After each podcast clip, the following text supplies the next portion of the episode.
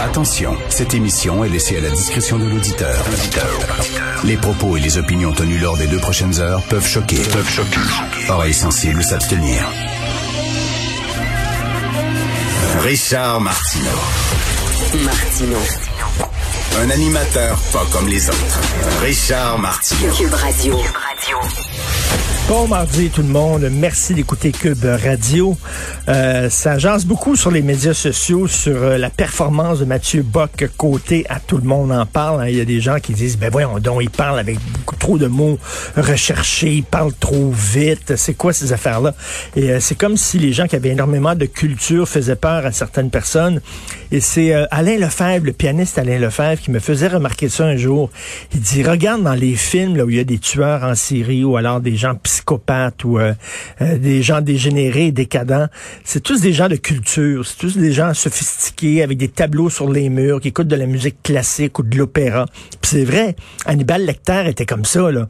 C'était un homme, très sophistiqué, un fin gourmet euh, qui écoutait tout le temps la musique classique et de l'opéra pour montrer à quel point il était fou. Et souvent dans les films de nazis aussi, on montre les nazis comme étant des gens là, qui collectionnaient les œuvres d'art et tout comme s'il y avait si tu tripais trop sur la culture, tu étais quelqu'un de profondément pervers.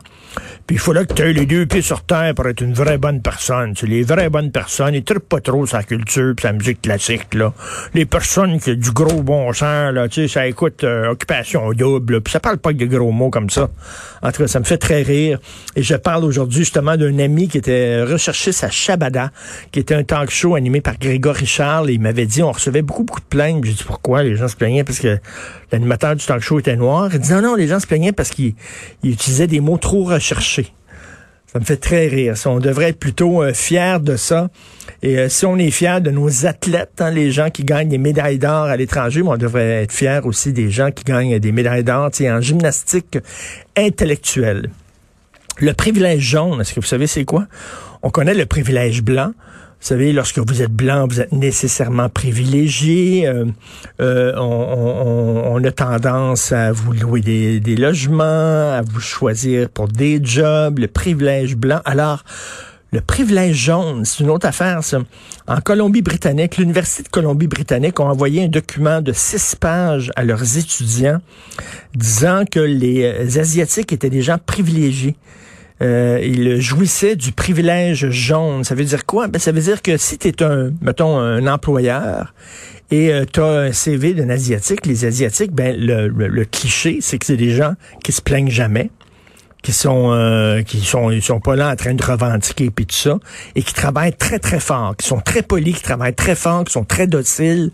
Donc ça a l'air que les employeurs seraient euh, auraient un biais favorable envers euh, des euh, CV euh, avec des, des, des gens asiatiques envoyés par des gens asiatiques en disant ça ça va être un bon bon ouvrier, il se plaindra pas, il voudra pas se syndiquer, il va travailler très fort, il chialera pas quand on va lui demander de faire des heures supplémentaires. Donc et là les gens à l'université de Colombie-Britannique ont capoté en disant, ben, c'est quoi ce document, ce document-là vous nous avez envoyé, c'est raciste, ça n'a pas de sens. Ben, c'est raciste. C'est pas, là, si le privilège blanc, ça c'est correct. On peut dire, oui, le privilège blanc, c'est correct, mais on peut pas dire le privilège jaune. C'est vrai que ce, ce, ce profil psychologique-là, hein, qu'on tend à, à accorder euh, aux, aux, euh, aux Asiatiques, c'est vrai qu'il y a beaucoup de gens qui, qui pensent ça, que les, les étudiants asiatiques sont des, sont des étudiants qui travaillent davantage que les autres. Bref. Ça fait tout un, un tollé euh, en Colombie-Britannique. Le prix de la, mauvaise foi du jour est accordé à Yves Boisvert. Alors Yves Boisvert aujourd'hui dans la presse écrit une chronique qui s'intitule euh, Procès d'intention.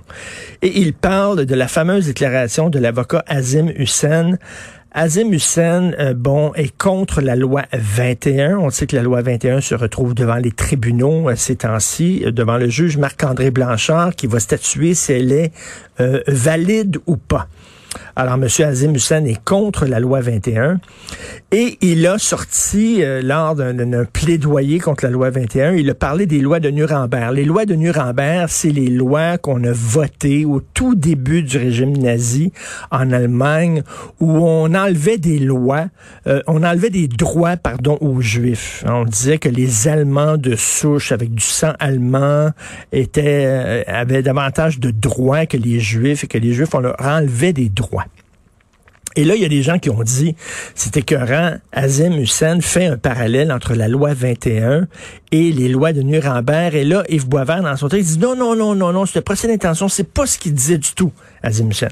Il dit, Maître Hussein disait que la clause non-obstant ne peut pas être utilisée pour protéger toutes sortes de lois de la Constitution canadienne. Là, vous savez qu'on a utilisé la clause non-obstant pour euh, euh, la loi 101. On a utilisé la clause d'un obstant pour la loi 21 sur la laïcité, mais il dit, par exemple, s'il y avait une loi, mettons qu'il y avait une loi comme la loi de Nuremberg qui a été votée dans les années 30, la clause non-obstant ne pourrait pas s'appliquer parce que c'est une loi qui euh, ne respecte pas de façon magistrale, de façon dramatique, les droits et libertés. Donc, on pourrait faire une exception pour la loi 101, mais on ne pourrait pas faire une exception pour une loi comme la loi de Nuremberg, parce que c'est une loi qui est tellement épouvantable qu'on ne pourrait pas euh, brandir la clause d'un obstant pour pouvoir l'adopter. Et c'est ça qu'il disait. Il disait pas que la loi 21 était la loi de Nuremberg. Je m'excuse. Je m'excuse, mais il aurait, pu, utiliser, Maître Hussein, un autre exemple. Il aurait pu utiliser un autre exemple que la loi de Nuremberg. Je comprends qu'il n'a pas dit la loi 21 égale la loi raciste nazie, mais il a dit, par exemple, ça pourrait être la loi. C'est pas pour rien qu'il a utilisé la, loi de Nuremberg, c'est parce que ça frappait les esprits, parce que ça frappait l'imaginaire. Et comme euh, a envoyé un, auditeur, un auditeur ici, il nous a envoyé une lettre, il dit l'homme a tout de même ouvert son champ d'argumentation sur un tel terrain, quitte par la suite, il s'agit là d'une tactique argumentaire bien connue, à modérer par la suite son propos. Dit non, non, c'est ça qu'il dit, Maître Hussein. Non, non, non, j'ai pas, non, non, j'ai mal compris, là. J'ai pas dit que la loi Attends une minute, là. C'est lui qui a quand même parlé de la loi de Nuremberg. C'est lui qui a quand même amené cet argumentaire-là sur ce terrain-là. Pourquoi? Parce qu'il savait que ça frappait les esprits, puis que ça laissait sous-entendre loi 21 égale loi de Nuremberg. Et là, il dit non, non, non, j'étais mal compris.